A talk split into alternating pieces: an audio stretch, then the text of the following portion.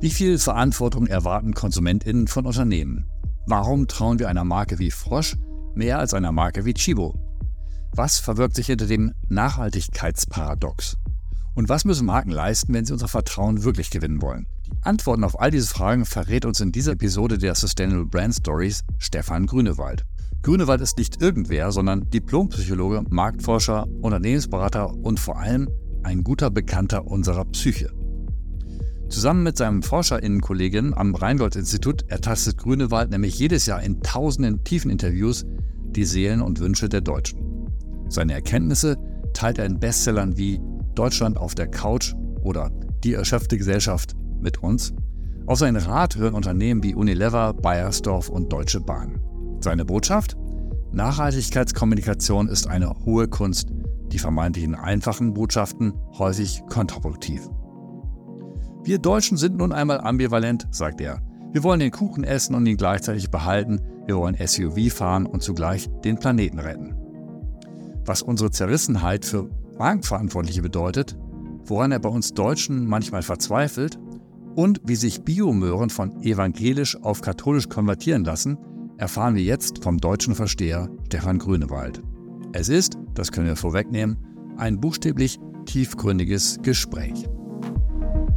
Willkommen zu Sustainable Brand Stories, dem Podcast für nachhaltig erfolgreiche Marken und Kommunikation. Präsentiert von Strichpunkt Design und Teil des Brand 1 Podcast Netzwerks. Herzlich willkommen, Stefan Grünewald. Ja, herzlich willkommen, danke. Herr Grünewald, Sie werden mitunter als Psychologe der Nation bezeichnet. Sie schauen uns jedenfalls systematisch in die Köpfe, Herzen und Seelen und ergründen die Phänomene, die uns so bei, auch beim Einkaufen äh, bewegen.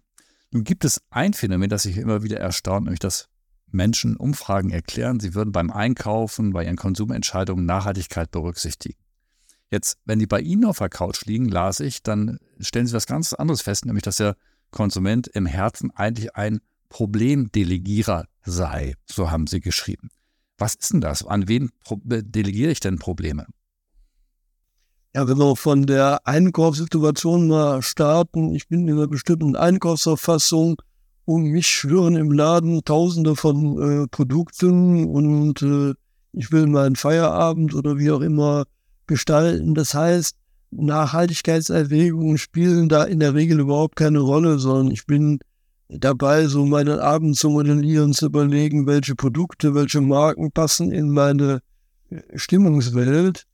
Allerdings äh, will man ja guten Gewissens einkaufen. Und hier ist die Problemdelegation eine gewisse, äh, hat eine gewisse Bedeutung, weil die Verbraucher schon Magen vertrauen, die ihnen so das gute Gewissen vermitteln. Also es gibt eine Tendenz zu sagen, in der sozialen Erwünschtheit, natürlich will ich nachhaltig äh, agieren, aber die meisten Menschen stellen sich im konkreten Kaufakt nicht die Nachhaltigkeitsfrage aber sie wollen guten Gewissens das Gefühl haben, dass der Händler als Gatekeeper dafür sorgt, dass da sowieso nur äh, nachhaltige Produkte stehen oder sie vertrauen einer Marke, wie zum Beispiel dem grünen Frosch, von, denen, von der sie wissen über Jahrzehnte, dass die extrem nachhaltig operieren. Also ich will keinen großen Kopf machen, was ich abends auf den Grill packe beispielsweise oder vorm Fernseher trinke, sondern äh, ich will, dass Rewe dafür sorgt, dass das, was in meinem Korb landet, sowieso irgendwie okay ist und an meiner Stelle das tut. Ist das richtig? Genau. Mhm. Also Gatekeeper, die für mich sozusagen die Unbedenklichkeit herstellen auf zwei Ebenen. Auf Ebene des Handels, aber auch die, die Marke, der will man sozusagen blind vertrauen. Mhm. Frosch haben Sie schon genannt. Äh, das ist natürlich eine Traditionsmarke, die seit langem das, das Thema spielt fallen Ihnen noch andere Marken ein, die da als Gatekeeper oder als, als Problemdelegierer gut agieren und welche, die es gar nicht gut tun? Können Sie ja Beispiele nennen? Ja, also bleiben wir mal bei Frosch, die wir, eine Marke, die wir jetzt seit äh, mehr als 25 Jahren auch begleiten. Und ich glaube, denen ist es gelungen, an der seelischen Wirklichkeit der Verbraucher anzuknüpfen. Also wir haben in den ersten Studien damals äh, festgestellt, die die Menschen putzen nicht immer, wenn es die Wohnung notwendig hat, sondern putzen kann auch an Akt der, der, der Selbstreinigung sein. Also ich putze, um okay. reinen Tisch zu machen und klare Verhältnisse herzustellen, was mir in anderen Kontexten nicht gelungen ist. Und das, das Zweite, was Frosch, glaube ich, ganz gut gemacht hat, ist zu sehen, äh, die Verbraucher differenzieren bei den Putzmarken gar nicht so nach Leistung. Sie billigen allen Produkten zu, dass sie ihren Job machen, sondern sie gehen davon aus, was für eine Markenprogrammatik wird mir vermittelt. Also Marken sind häufig der Knicke des Alltags, die sagen uns, wie wir zum Beispiel beim Putze zu Werke gehen sollen. Und da sagt der General, lieber Verbraucher, du musst generalstabsmäßig putzen, private Bodenoffensiven, du musst sozusagen dir die Spuren in deinem eigenen äh, Schweiß verlieren. Also von der Musik, die man mit dem General verbinden. Also der bläst uns sozusagen den Marsch zur privaten Bodenoffensive. Während der Meister Popper da schon etwas äh, entspannter agiert, der sagt, lieber Verbraucher, so generalstammsmäßig ist gar nicht nötig. Ein Oberflächenglanz genügt auch. Äh, das Außenkläffen ist ein Himmelbild, außen Huni, aber wie es in der Ecke aussieht, ist egal. Und noch weiter, und dann sind wir beim Frosch. In der Entdramatisierung des Putzen geht der Frosch. Der Frosch sagt, äh, äh, meine Heimat ist der Tump, Tümpel, die, äh, der grüne Frosch, der lebt ja sozusagen in der Modrigkeit. Es ist auch gar nicht schlimm, wenn es in der Wohnung manchmal so etwas natürlicher oder modriger aussieht. Du brauchst da auch kein schlechtes Gewissen zu haben, wenn du dich nicht so anspringst. Du machst ja die Umwelt sauber. Und eine saubere Umwelt, saubere Gewässer sind manchmal wichtig als eine äh, super saubere Wohnung. Das heißt, der Frosch verknüpft so eine entspannte Putzphilosophie, also die Lizenz zum Schlendrian, mit einem guten Umweltgewissen und bietet da ein Verlagerungsangebot. Aber das Entscheidende ist, das ist nicht nur Lippenbekenntnis, sondern die Verbraucher können sich darauf verlassen, dieses Umweltgewissen fußt auf Faktizitäten. Die sind wirklich ja. so, die kümmern sich um Plastik, um äh, Inhaltsstoffe, um äh, Verpackungsrecycling und so weiter und so fort. Na gut, das behauptet natürlich jede Marke, die sich so ein grünes Label gibt, ne, dass es auf Faktizitäten fußt. Sie haben ja aber mhm. gesagt, der Verbraucher, die Verbraucherin hat eigentlich keine Zeit und keine Lust und keinen Nerv, in die Tiefe einzusteigen und das zu durchleuchten. Ne? Also woher weiß ich denn, dass ich äh, hier nicht kein Greenwashing vor mir habe, sondern ein echtes, nachhaltiges Produkt als Verbraucher? Mhm. Also Wissen ist es nicht. Also es ist, glaube ich, so, also man würde den Verbraucher überfordern äh, beim Einkauf, weil er muss ja zwischen tausenden Produkten Entscheidungen treffen und äh, er kauft dann bei einem Kaufakt vielleicht äh, 20, 30, 40 Produkte. Stellen Sie sich mal vor, er würde sich bei jedem Kaufakt dann auch noch im Abgleich mit der Konkurrenz der Rechenschaft geben. Es spielt so eine Rolle sowas wie eine, eine gläubige Erwartung. Also die Magie, äh, der Glaube ist wichtiger als die Aufklärung. Also das haben wir jetzt auch sagen wir mal in äh, Gesprächen mit, mit, mit Frosch äh, festgestellt. Also wenn auf der Packung, auf der Rückseite der Packung zu viel Kleingedrucktes ist, also wenn man zu viel Transparenz und Aufklärung betreibt, verunsichert man manchmal die Menschen, weil so die augenscheinliche Magie dieses Gefühl, aha, das leuchtet mir unmittelbar ein, dass das gut für die Natur, für den ökologischen Kreislauf ist. Das kann dadurch destruiert werden. Jetzt kommt aber das ganz, ganz große Aber. Das heißt nicht, dass man sich auf Magie und äh, gut Glauben verlassen kann. Also die Hersteller sind aufgefordert, sozusagen ihren werblichen Bekundungen faktische Taten folgen zu lassen und in dem Moment, wo durch einen Skandal und durch eine Veröffentlichung auffliegt, dass das nur Greenwashing, dass das nur Augenpulver war, dann fühlt er sich, der Verbraucher, tierisch enttäuscht und dann straft er die Marke auch ab. Mhm. Das ist so wie ein bisschen, wie wenn, wenn der Prediger zu nicht in der Kirche geht, wenn irgendwie rauskommt, dass in Wirklichkeit halt, keine Ahnung, zum Glücksspiel geht, eines Tages, dann ist mein Glaube erschüttert.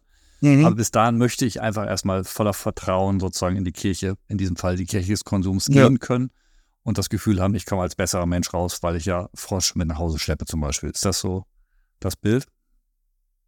Ja, aber die Menschen kaufen ja Frosch nicht nur, weil sie ein besserer Mensch werden sollen, sondern weil sie erstmal Frosch ihnen so eine, eine, Entlastung. Du musst nicht so äh, akribisch putzen, du bist auch ein natürlicher Mensch, äh, wenn du so den, den Schlender dabei kannst.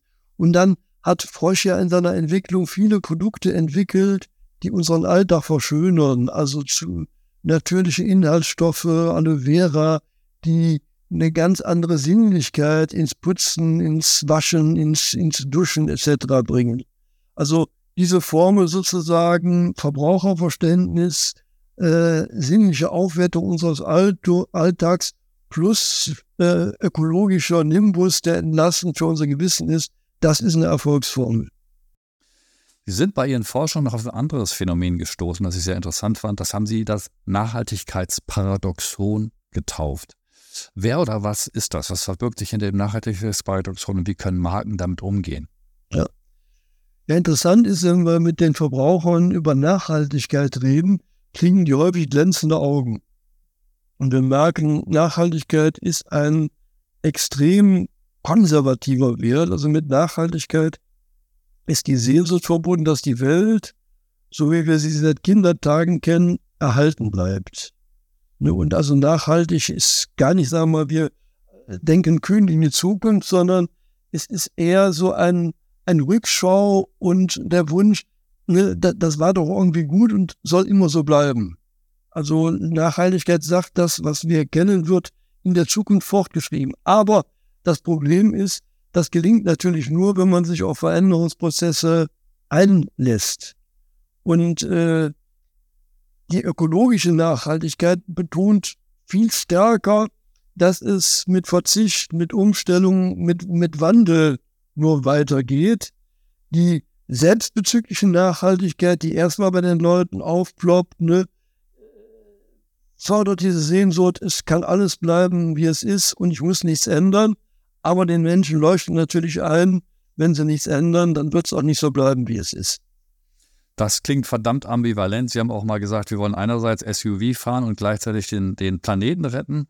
Äh, oder wir wollen den Kuchen essen und ihn gleichzeitig behalten. So, so sind wir nun einmal. Damit muss man ja als, als Unternehmen oder als Marke, die Sie beraten, ja. irgendwie umgehen. Wie mache ich denn das? Also wie, wie kriege ich denn diese ambivalenten Konsumenten zu fassen? Sie müssen beide Seiten äh, bespielen. Also ich mache es vielleicht nochmal an einem, an einem Beispiel klar. Also äh, die erste Generation der, der, der Bioprodukte, die haben sich im Handel total schwer gemacht, weil sie die Ambivalenz nicht bespielt haben, sondern äh, sie, sie, standen für Verzicht, also die, die Biomöhre in ihrer sozusagen Dürftigkeit und Mickrigkeit, die verströmte so die Aura von verschrumpelter Vernunftsaskese. Und man hat das Gefühl, jetzt kriege ich weniger, auch noch mehr zahlen, habe aber dann das Gefühl, biologisch eingekauft zu haben. Dann hat man irgendwann einen Bedeutungswandel vorgenommen.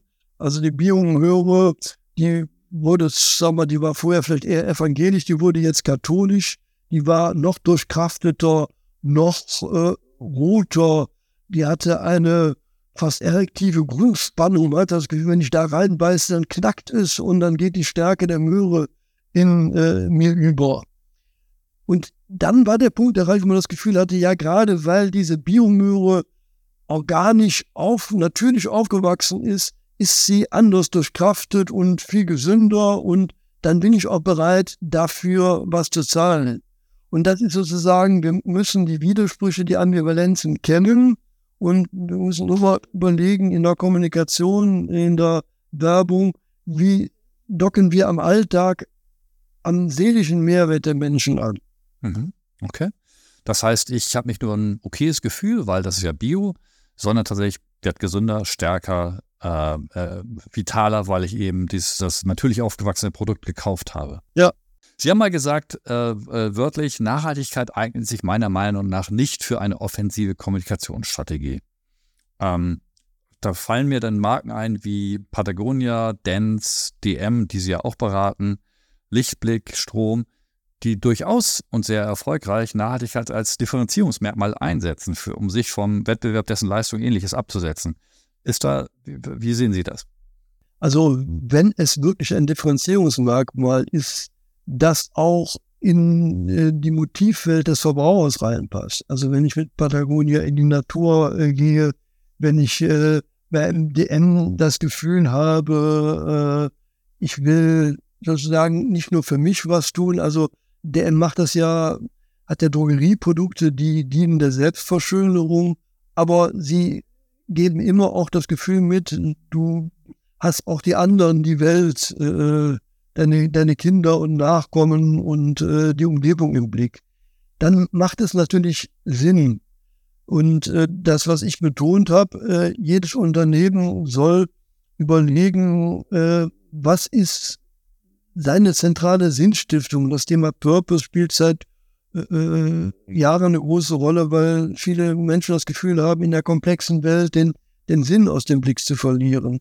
Und wenn es einen Sinn gibt, ein Momentum, wo man das Gefühl hat, aha, das Unternehmen tut was für die äh, gesamte Welt, sie leistet einen sinnvollen Beitrag, da ist eine Mission verbunden, äh, dann führt das zu einer stärkeren Glaubwürdigkeit und zu einer stärkeren Bindung, nicht nur der Mitarbeiter, sondern auch der Kunden. Aber dieser Sinn muss nicht unbedingt ökologisch sein. Und äh, von daher ist Purpose sozusagen Top-Nachhaltigkeit. In dem Moment, wo Nachhaltigkeit ein Differenzierungsfaktor ist, ist Nachhaltigkeit sozusagen äh, deckungsgleich äh, mit, mit, mit dem Purpose. Aber Nachhaltigkeit ist sozusagen eine notwendige Bedingung, die immer abgedeckt werden muss. Also egal wie der Purpose ist, die Nachhaltigkeitsflanke muss abgesichert sein. Das gilt für alle Markenunternehmen, also Sie sagen so als Hygienefaktor, niemand darf Als so Hygienefaktor ist es wichtig. Es gibt Fälle, wo es sogar kontraindiziert ist. Also man sagt ja immer, tue Gutes und rede darüber. Manchmal sollte man als Unternehmen tun, nichts Gutes tun, aber vielleicht nicht so offensiv darüber reden. Ich hatte Warum? das mal ein Beispiel veröffentlicht. Chibo, wenn ich sozusagen propagiere im Non-Food-Sortiment jede Woche eine neue Welt äh, zu offerieren, und dann erzeuge ich natürlich eine kognitive Dissonanz, wenn die Verbraucher sich dabei erwischen, dass sie den dritten Toaster, das zweite Bügeleisen oder die, die, die, die dritte Regengarnitur äh, äh, kaufen. Also das, das Grundversprechen ist ja wenig nachhaltig und setzt auf, auf, auf Erneuerung. Und von daher sollten Sie natürlich gucken, dass Sie die Nachhaltigkeitsstandards einhalten in Ihrem Sortiment, aber wenn Sie auf Nachhaltigkeit setzen, dann äh, macht das wenig Sinn. Mhm. Dann müssen wir zusammenfassen. Also die sozusagen als, als Hygienefaktor muss jede Marke, jedes Unternehmen seine nachhaltige Flanke abdecken, sich gucken, wie ja. wirtschaften wir, was tun wir. Ganz andere Frage ist es, was davon stelle ich, was passt zu meinem Purpose, sagen Sie, was ja. davon stelle ich nach draußen. Also es würde wenig Sinn machen, wenn Red Bull jetzt sich grün anlackieren würde und sagen, bei uns ist auch 3% ja. Biozutaten drin, beispielsweise, oder? Das wird wenig Sinn machen. Also ich erinnere mich an ein fatales Beispiel, das ist jetzt zwar schon 20 äh, Jahre her, aber immer noch äh, so im negativen Sinne vorbildlich. Damals wollte die Zigarettenmarke West eine Öko-West auf, den äh, auf den Markt bringen. Also sozusagen mit Filtern, die sich sehr schnell äh, zersetzen. Der normale Filter verrottet ja sozusagen jahrzehntelang nicht mit ohne Zellophan-Umhüllungen mit äh, natürlichen äh, Inhaltsstoffen und so weiter, ohne, ohne künstliche Fermentierungen. Und äh, das war ein Angebot, was dann auch beworben wurde. Ist, wir haben damals eine, eine Marktforschung gemacht und äh, Rensma hatte vorher schon quantitative Befragungen gemacht und überall war, wurde das Produkt äh, gehypt und alle sagten, ja, endlich die Öko-West, eine ökologisch nachhaltige Zigarette. Wir machten damals äh, äh, Gruppendiskussionen und machten eine erstaunliche Feststellung, dass die Leute in der Gruppe auch erst positiv gestimmt waren, aber in jeder Gruppe sechs bis sieben Leute aufs Klo gingen. Das haben wir vorher und nachher in dieser Massierung. Natürlich kann ein Gruppendiskussionsteilnehmer mal auf den Pott müssen, aber dass äh, äh, drei Viertel der Leute während einer zweistündigen Session sich buchstäblich verpissen, hat uns doch äh, verdachtschöpferisch gemacht und wir sind dann in Was bedeutet das? Genau, wir sind dann in die tiefen Interviews eingegangen und haben gemerkt, von der sozialen Erwünschtheit muss man natürlich Ja zur Ökowest sagen, aber dieses Produkt bringt die Leute in einen ungeheuren Konflikt, nämlich, dass sie im gleichen Atemzug, im gleichen Inhalationszug die Umwelt schonen, aber ihre Gesundheit ruinieren. Und sie hatten das Gefühl, dann müsste ich eigentlich so konsequent sein, dann wäre es noch ökologischer. Ich müsste aufhören mit dem Rauchen. Und das wollten sie aber nicht. Und von daher haben sie mit dieser kognitiven Dissonanz das Produkt äh, verdrängt. Und okay. das äh, Fatale war, Rinschmann hat einer der größten Werbekampagnen äh, äh, gestartet. Vertrauen auf die quantitativen Untersuchungen. Äh, die ÖkoWest ist eingeführt worden, aber es gab noch nicht mal Probierkäufe. Und ein paar Wochen später musste der Außendienst sozusagen aus den Automaten, aus den Tankstellen das ganze Sortiment wieder äh, zurückholen. Gegenbeispiel wäre ja, fällt mir ein, American Spirit. Genau, die ähm, haben es dann richtig gemacht, weil die sozusagen nicht auf Ökologie gesetzt haben, sondern auf Naturgelassenheit und damit ein Ge Geschmacksversprechen organisiert haben, sozusagen du rauchst wie ein Indianer, darf man halt nicht mehr sagen, wie ein Ureinwohner äh, Amerikas in einer originären Form. Und jetzt eine kleine Pause für unsere Rubrik Quick and Dirty. Fünf ganz fixe Fragen. Was war der Punkt Ihres Lebens, an dem Ihnen die Bedeutung von Nachhaltigkeit bewusst geworden ist? Also bewusst im Sinne von zu Leibe gerückt. Ich war mal in äh, meiner Frau auf, auf Kreta und dann sahen wir von einer Anhöhe eine wunderschöne Bucht, also mit paar Restaurants, also wirklich traumhaft. Und wir sind abgefahren und gesagt, hier essen wir jetzt und gehen schwimmen. Und ich gehe schwimmen und ich war nur umgeben von Plastik. Also durch Strömen, äh, alles Plastik. Ne, es war glibbern, es war auch so, so, eine, so eine eklige Erfahrung. Also ich wusste gar nicht mehr, wie, wie ich da rauskomme ohne von diesem ganzen Plastikglimmer äh, oh, so umrangt und umgeben zu sein. Also das äh, war so ein Aha-Effekt, dass da wirklich schon eine Grenze überschritten ist. Warum glauben Sie, dass Nachhaltigkeit und nachhaltige Markenführung in den nächsten Jahren für den Wettbewerb entscheidend sein werden? Weil die Sehnsucht so groß ist. Ne? Also ne, die Menschen wollen die Welt, so wie sie seit Kindertagen erhalten. Die Herausforderung wird noch sein, was sind Sie bereit an Verzicht zu leisten? Was wird delegiert und was äh, machen die Leute selber? Wie gesagt, wenn es mit einem Mehrwert für sie verbunden ist, dann sind sie durchaus auch zu Umstellungen bereit. Das Argument, mit dem Sie auch den ignorantesten Nerd überzeugen, nachhaltiger zu handeln. Ja, also ich glaube, da hilft so der Blick in die Vergangenheit und der Blick in die Zukunft. Und ich glaube, wenn man sich äh, bei den Nerd fragt, was sind so die berührendsten Momente in der Natur, die du wiedererleben möchtest und dann klar wird, das wird es nicht mehr wegen Überschwemmung, wegen Überhitzung geben. Ich glaube, dann äh, ist jeder nährt auch angerührt. Jetzt mal ganz ehrlich, was ist Ihr persönlich unnachhaltigstes Produkt oder Angewohnheit? Wo täten Sie? Also ich habe äh, im Garten einen kleinen Swinspa. Äh, das ist nur fünf Meter lang, verbraucht auch nicht viel Wasser, muss aber sozusagen beheizt werden. Und äh, wir haben das äh, letztes Jahr in der Energiekrise runtergefahren äh, für, für, für Monate und jetzt haben wir es aber wieder hochgefahren und das ist so ein Luxus des, des Eintauchens, den ich mir erlaube, wo ich weiß, dass es doch einiges an Energie frisst. Das Gesetz mit Blick auf Nachhaltigkeit, das Sie schon morgen auf den Weg bringen, sollten Sie heute Bundeskanzler werden. Also ich würde an, an dem Tempolimit rangehen. Also ich glaube, das ist sicherlich äh, eine heilige Kuh, aber äh, ich glaube, wenn man es machen würde, die, die Empörung ist immer vor dem Verbot. Nach dem Verbot wird das mitunter von den Menschen sogar als Entlastung erlebt, wenn man nicht mehr gegen den inneren Schweinehund kämpfen muss und wenn man merkt, alle leisten den gleichen Verzicht, das hat dann auch was Tröstliches.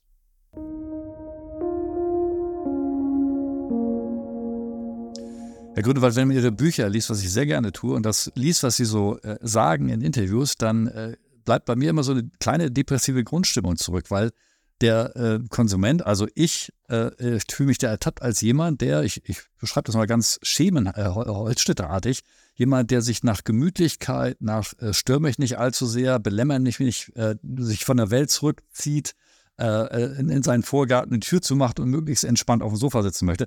So, so das Bild kommt rüber. Und vor zwei Jahren während Corona haben sie auch einen schönen äh, Begriff geformt, nämlich den des Corona-Biedermeier. Also während die Welt draußen tumultös wird, richten wir uns gemütlich ein und haben, wie Sie sagten, nicht unbedingt die Sehnsucht nach einer heilen Welt, aber nach einer heilenden Welt. Gilt das immer noch und sind wir tatsächlich so Harmonie und äh, lass mich bloß in Ruhe ja. süchtig? Ja, ich wurde an der Stelle, ich bin natürlich kein äh, Apologet der Gemütlichkeit. Ich habe vor zehn Jahren auch ein Buch geschrieben, Die erschöpfte Gesellschaft, wo ich gezeigt habe, dass die Gesellschaft natürlich Gefahr läuft, sich im, im Hamsterrad in besinnungsloser Betriebsamkeit äh, äh, aufzureiben. Von daher ist das ja eine Korrektivbewegung, dass wir jetzt auch bereit sind, mal zur Ruhe zu kommen. Wir veröffentlichen gerade eine, eine Zuversichtsstudie, wo wir auch ein erstaunliches äh, äh, Ergebnis zutage gefördert haben. Es gibt angesichts der vielen Krisen eine immens gewachsene private Zuversicht. Also 87 Prozent, wir haben das auch quantifiziert, der Menschen blicken zuversichtlich in ihr privates Leben, aber nur 23 Prozent entwickeln Zuversicht im Hinblick auf Politik und Gesellschaft.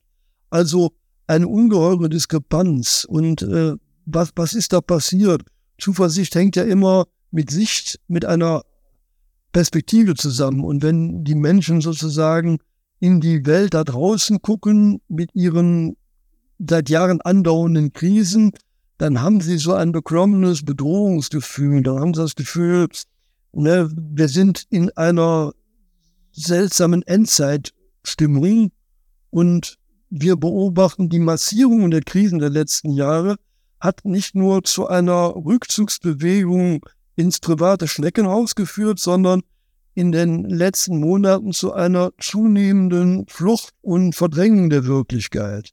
Also die globalen Krisen, vor allen Dingen die Klimakrise, wird von den Leuten wirklich aus dem Alltag ausgeblendet. Beim Ukraine-Krieg haben wir das im letzten Jahr schon nach sechs Wochen Kriegsantritt merken die Leute, wenn wir ständig in den Kriegsabgrund blicken, dann werden wir kürre, dann werden wir wirklich depressiv. Äh, also gucken wir da nicht mehr hin. Wir ändern unser Verhalten, unsere Nachrichten, Informations-, Aufklärungsriten äh, und kaprizieren uns viel mehr auf das äh, Private und das, was uns Freude macht. Und Eigentlich ganz gesund vielleicht sogar letztlich, oder? Individuell gesehen. Das ist sozusagen eine, eine Selbstbekräftigungsmaßnahme. Also wir haben in der Studie sozusagen drei Kraftquellen entdeckt. Ne, das, das erste Kraftquelle ist in einer komplexen Welt wird das eigene Ich zum Drehpunkt. Ich modelliere mich selbst im Fitnessstudio über Kosmetik, über Wanderungen, über Sachen, die mir gut tun auch seelisch, ne, ich meditiere, mache äh, Yoga, äh, äh en, en, entspanne bei, bei Netflix.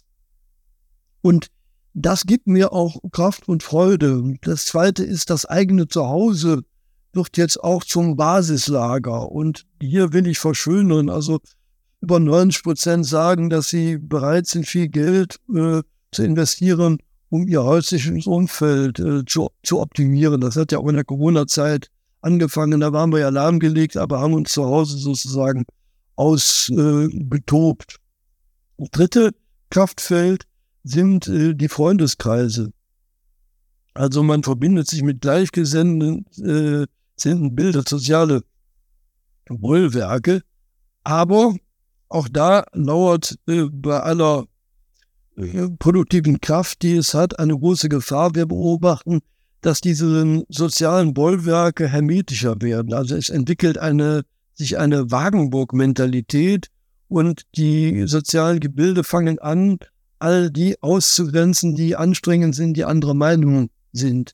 Das ist natürlich für den Fortbestand einer Demokratie, die auf Pluralität, die auf Perspektivwechsel, die auf Toleranz, auf Streit mit Andersdenkenden ausgerichtet ist, fatal, wenn wir nur noch in unseren Silos sitzen und uns mit Gleichgesinnten umgeben. Mhm. Okay. Aber was? das, was die Studie zeigt, das, was Kraft gibt, wird nicht in die Welt da draußen transformiert. Also man kann sagen, da ist wirklich ein Verdrängungsvorhang zwischen unserer privaten Welt und der Welt äh, da, da draußen. Und es gibt zwei Mechanismen, die sozusagen als Transformationshemmer fungieren. Das ist einmal so der Ablasshandel. Man hat das Gefühl, ne, ich erfülle ja meine bürgerliche Pflicht, ich gehe arbeiten, ich zahle Steuern, damit habe ich meine Zukunftsschuldigkeit getan. Zum Ablasshandel gehören auch, das haben wir ja schon beschrieben, so kleinere Korrekturen. Man kauft hier und da ökologische Produkte, fährt mehr Fahrrad, fliegt weniger, isst weniger Fleisch. Und damit ist aber auch schon die Schuld gegenüber der Welt da draußen abgegolten. Vieles sozusagen an Wandlung wird nicht von den Menschen aktiviert, da erleben wir eher so eine passiv-resignative Haltung, sondern man hofft auf eine externe Erlösung. Erlösung durch den Fortschritt, durch die Technologie, Technologie, die KI quasi wird schon äh, richten, richten. Die weitere auch technologische Entwicklung wird das CO2-Problem lösen und dann brauche ich auch nie mehr viel zu tun. Oder eine Variante dieser Erlösungshoffnung ist, man hofft, dass die nächste Generation äh, die Karre aus dem Dreck zieht und delegiert sozusagen die Zukunftsaufgabe. Und eine weitere Variante, äh, die so etwas lebendiger ist, man äh, definiert bestimmte Sündenböcke äh, und hofft, dass äh, die AfD oder eine rettende Instanz uns von diesen Schuldigen, die uns das alles eingebrockt haben, befreit und wir wieder in eine Welt zurückkehren, wie wir sie vielleicht in den 80er, 90er Jahren mal erlebt haben, also die Rolle rückwärts in eine vertraute Zukunft. Ähm, total äh, nachvollziehbar, was Sie da festgestellt haben. Äh, man sieht, die Welt da draußen bewegt sich nicht so, wie wir uns das wünschen würden. Und man merkt, die Einflussmöglichkeiten sind begrenzt. Also ziehe ich mich irgendwie in meine drei Kraftfelder, wie Sie gesagt haben, zurück. Hinzu kommt ja vielleicht noch was anderes, was den Klimawandel betrifft. Ihr Kollege, der Harvard-Psychologe Daniel Gilbert, hat vor einiger Zeit in einem Buch das Dilemma mal so umschrieben, dass uns wir neurobiologisch sozusagen gar nicht in der Lage sind, so langfristige Probleme wie zum Beispiel die Klimakrise in Griff zu bekommen, weil wir evolutionär eben so gestrickt sind, dass wir das nächststehende Mammut oder den Säbelzahntiger hinter dem Felsen, dem widmen wir uns, weil das unmittelbare Gefahr ist. Aber was hinter dem Horizont passiert, das überfordert uns eigentlich. Also er schreibt, wir sind die Nachfahren von Leuten, die jagten und sammelten, deren Leben kurz war und für die ein Mann mit Stock die größte Gefahr darstellte. Wenn die Erderwährung eine Waffe wäre, die irgendein fieser Diktator gegen uns richtet, würden wir natürlich mit aller Macht gegen sie Krieg führen, genau wie unsere Vorfahren. Leider gehört der Klimawandel nicht zu dieser Art von Gefahr, weswegen wir die gefährlichste aller Entscheidungen treffen, nämlich erst einmal nichts zu tun. Zitat Ende. Frage, sind wir also evolutionär sozusagen dazu verdammt, den Kampf gegen den Klimawandel zu versemmeln? Also verdammt sind wir nie, aber der äh, Philosoph weist natürlich auf eine Problematik hin, die uns in unserer Forschung auch begegnet, die Klimakrise wird, wenn sie nicht in Form von Bränden, wie wir das gerade in Rhodos äh, erlebt haben, oder Ahrtal-Katastrophen, wenn sie nicht unmittelbar in unseren Alltag einwirkt, äh, hat sie was äh, Abstraktes. Also wir können äh, psychologisch die Krisen von ihrer Krisenlogik her differenzieren. Und mit dem Ukraine-Krieg ist eine man kann sagen, Eskalationslogik verbunden, die die Leute erstmal total aufschreckt. Aber das Gefühl hat, da ist ein Riesenstock, der uns irgendwann peinigen wird. Das kommt zum Atomkrieg, zum Ende der Zivilisation. Das aktiviert die Leute kurzfristig, aber auch da haben wir gemerkt, sechs Wochen Eskalation hält man nicht aus. Irgendwann fängt auch da die Verdrängung an. Bei der Corona-Krise hatten wir es mit einer exponentiellen Logik zu tun. Also diese Kurven, die sozusagen rasant ansteigen, diese exponentiellen Krisenlogiken führen auch zu einer exponentiellen Erregungssteigerung. Also in dem Maße, wie die Erreger zunahmen, steigerte sich auch die öffentliche Erregung. Es bildeten sich Glaubensgemeinschaften, äh, erbitterte Kriege zwischen Befürwortern äh, noch härter Maßnahmen und Kritikern der bestehenden Maßnahme. Das ist Ausdruck aber dieser Exponentialität. Bei der Klimakrise haben wir es mit einer linearen Logik zu tun. Und die Linearität heißt, in so und so vielen Jahren haben wir einen Temperaturanstieg von 1,5 oder 2 Grad. Das psychologisch Fatale ist, diese Linearität beruhigt die Leute. Sie hat die Aura der Berechenbarkeit und äh, in den Interviews merken wir, dann gehen die Leute in die entspannte Sitzposition und fühlen sich erstmal gar nicht so alarmiert. Es ergeht ihnen dann so ein bisschen wie dem Frosch im, im Mythos, wenn man den äh, in der Eskalationslogik ins kochende Wasser schmeißt, springt der panisch raus. Wenn man den ins lauwarme Wasser setzt und linear verkocht, dann lässt er sich verkochen. Das ist unsere Zukunft, die Sie da vor sich sehen. Das ist, ja das ist, das ist die große Gefahr. Also ich habe mich in den letzten Monaten viel mit der Klimathematik äh, beschäftigt, auch gerade in unserer aktuellen Studie. Also äh, für mehr als die Hälfte der Bevölkerung gehört die Klimakrise nicht zu den fünf wichtigsten Krisen, die wir im Moment haben.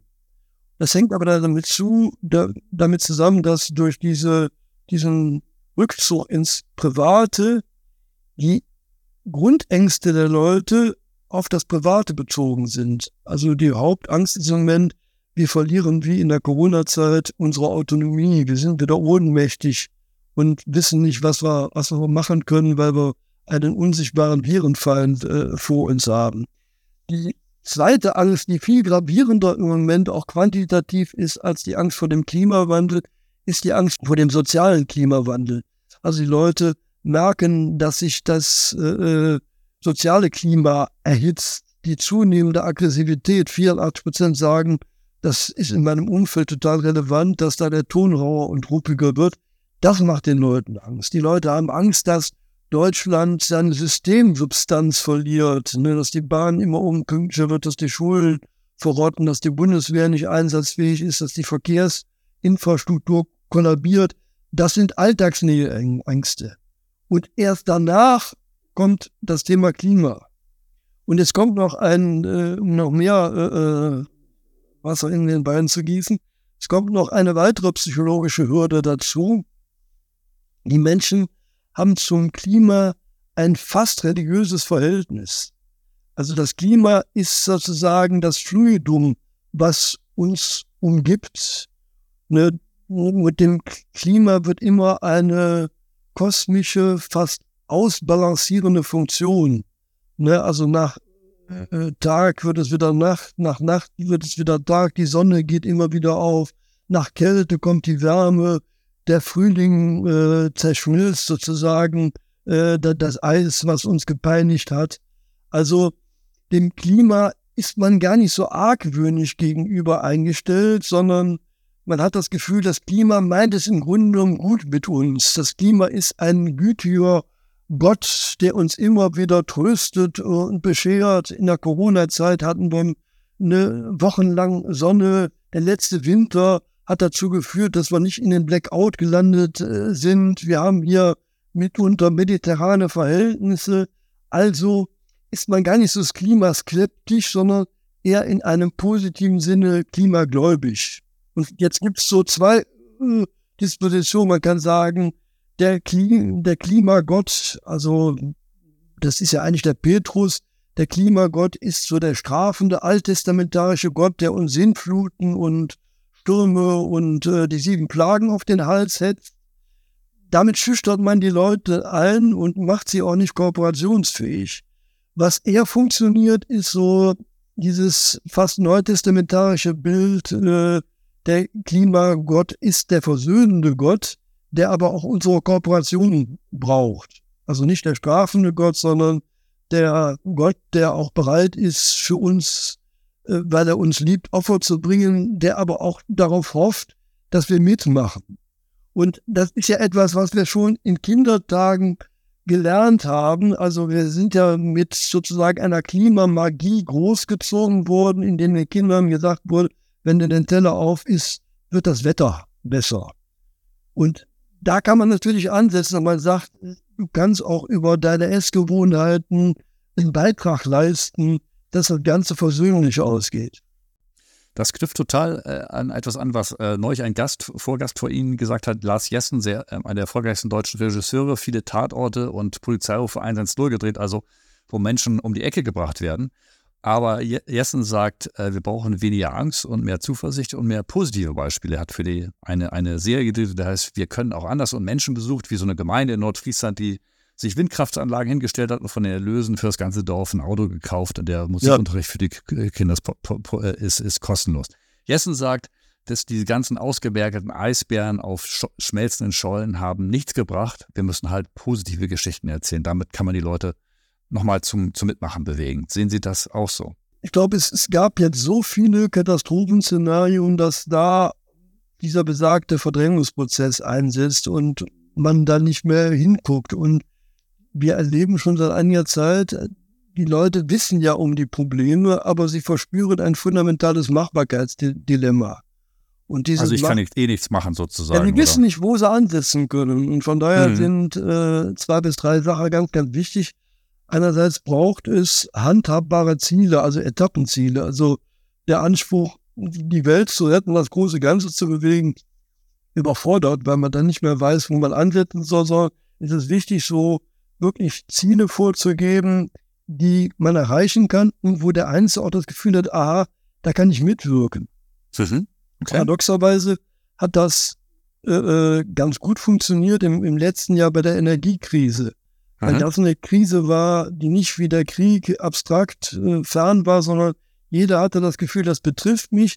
Ich habe aber auch den starken Arm, der am Thermostat an der Armatur drehen kann und kann einen Beitrag leisten. Mhm. Okay, äh, also machbare Ziele. Da, mhm. Machbare Ziele und Selbstwirksamkeit, also bürgerliche Ermächtigung, äh, wie das auch das Ministerium, das Wirtschaftsministerium ganz gut in der Kampagne gemacht hat, Leute, den Leuten äh, zu zeigen, da kannst du mitwirken und gemeinsam kommen wir zum Erfolg. Äh, es war eher das äh, Problem, dass hinterher zwar 21 Prozent Energie eingespart würde, also eine wunderbare Erfolgsstory, die man filmisch hätte ausleihen können, aber äh, im Frühjahr wusste keiner unsere Befragten, wie, wie ist das äh, passiert? War das der milde Winter? Waren das die Terminals, die Energieterminals? Oder war das unsere kollektive Sparleistung? Und das hätte man also hätte kommunizieren Politik, müssen. Da hätte die Politik das viel anders feiern müssen. Da hätte sozusagen eine öffentliche Danksagung erfolgen müssen, ein Schulterklopfen, um sozusagen diese Kräfte, die ja durchaus da sind, die zu wecken. Das dritte ist, also wir brauchen äh, handhabbare Ziele, Etappenziele. Wir brauchen so das Gefühl, da mitwirken zu können. Und es muss so ein Gefühl von Einigkeit sein. Das ist das, was jetzt auch unsere aktuelle Studie zeigt. Das Vertrauen in die Politik schwindet rasant. Aber das hängt auch damit zusammen, dass man das Gefühl hat, dass in der Krise die, die, die Ampel uneins ist, dass die zänkig ist, dass die nicht an einem Strang zieht und wenn schon sozusagen die politischen Autoritäten, die im übertragenen Sinne Eltern sind, wenn die sich jetzt schon zerrütten, wie sollen dann die Bürger, sprich die Kinder, mitgestalten? Hey Harald, lass uns mal kurz zusammenfassen. Ich finde es bislang ziemlich ernüchternd, was Stefan Grünewald hier an Erkenntnissen mit uns teilt. Die wichtigste, wir Konsumentinnen sind nach seiner Einschätzung zutiefst zerrissene Wesen. Wir wollen einerseits etwas für unseren Planeten tun, andererseits darf es aber nicht allzu viel kosten. Wir wünschen uns eine saubere Natur, aber wollen unseren Lebensstil bitteschön nicht einschränken. Wir wollen das Gute, aber vor allem es uns gut gehen lassen. Wir fahren also eine konsequent inkonsequente Wasch mich, aber mach mich nicht nass Strategie. Für Hersteller und Marken bedeutet das eine ziemlich anspruchsvolle Dehnübung. Sie müssen einerseits ihre Hausaufgaben in Sachen Nachhaltigkeit erledigt haben, sonst laufen sie Gefahr, von uns abgestraft zu werden. Andererseits dürfen sie da, dafür aber keinen allzu hohen Preis verlangen. Und sie müssen ihre nachhaltigen Claims konsequent und dauerhaft mit Leben füllen. Dann aber haben Marken eine Chance, VerbraucherInnen dauerhaft für sich zu gewinnen. Zerrissenheit hin oder her. Und damit lehnen wir uns erstmal zurück auf die Couch und hören, was Grünwalds Analysen sonst noch so ergeben. Ein Problem des Nachhaltigkeitsthemas ist ja, dass es verdammt komplex und grau und es gibt kein schwarzes Weiß ist und schwierig zu kommunizieren. Beispiel, dass der Begriff klimaneutral stand eine Zeit lang auf allen Verpackungen drauf. Jetzt ist er zu Recht, meine ich, in, in Verruf geraten, weil natürlich ist keine, kein Shampoo klimaneutral, so, so sehr ich mich darum einseife. Nun gibt es einen Weg, den zum Beispiel gerade Lidl versucht hat zu gehen, nämlich die haben ein prominentes Testimonial in Form von Günther Jauch eingesetzt. Also Der gute Onkel aus dem Fernseher hat uns erklärt, dass die Plastikflasche von Plastikeinwegflasche von Lidl doch jetzt eigentlich das gut ist. Äh, mhm. Ist das eine gute Idee, prominente Testimonials als vertrauensmilde Maßnahme einzusetzen? Ja, das ist grundsätzlich eine gute Idee, aber äh, ist noch nicht allein selig machen. Also es braucht natürlich dann auch eine äh, stimmige Story und also ich habe auch die Kampagne gesehen, habe auch gar nicht verstanden, was, was man mir sagen wollte und äh, da muss man natürlich zwischen Jauch und Jauche äh, aufpassen. Und dann liegt aber das Problem sozusagen nicht am Protagonisten, sondern an einer äh, nicht, nicht, nicht guten äh, Umsetzung. Letzte Frage zu Ihren Forschungsmethoden. Sie führen, Sie und Ihre KollegInnen führen um die 5000 Tiefeninterviews mit Menschen wie mir und unseren ZuhörerInnen. Wie darf man sich das vorstellen? Gibt es A, gibt es mhm. da wirklich eine Couch? Und B, was heißt ein Tiefeninterview? Also die Couch ist sinnbildlich. Äh, die Probanden sitzen den äh, Psychologen gegenüber. Es läuft aber ab wie beim Analytiker. Wir haben einen zweistündigen Prozess, wo der Befragte all das sagen soll, was ihn zu Untersuchungsthema, egal ob es jetzt um den Frosch, um Dr. Oetker, um die Deutsche Bahn, um eine Partei geht. Äh, und wir gehen dann mit ihm auf eine systematische Forschungsreise. Also es gibt keinen festgezimmerten Fragenkatalog, sondern Erkenntnisziele und wir versuchen in einem Beschreibungsprozess äh, den Menschen dahin zu bringen, dass er sich selber auf die Schliche kommt und am Ende das Gefühl hat, dass er sein Verhalten besser versteht.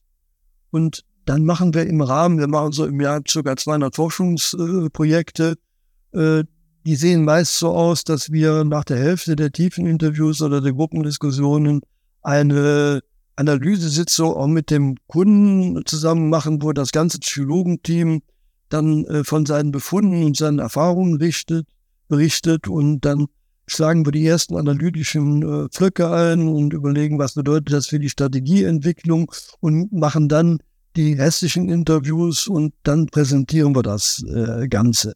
Aber das Tiefeninterview ist sozusagen, wir haben natürlich auch Online-Tools und äh, arbeiten hier und da auch mit der KI, aber das ist das Tool, was uns die meisten Erkenntnisse bereitstellt, weil wir tief in die unbewusste Logik des Alltags der Menschen einsteigen. Menschen sind also durchaus bereit, ihre, ihre innersten Beweggründe zu teilen, wenn Ihnen da ein Psychologe gegenüber sitzt, ein Kollege von Ihnen?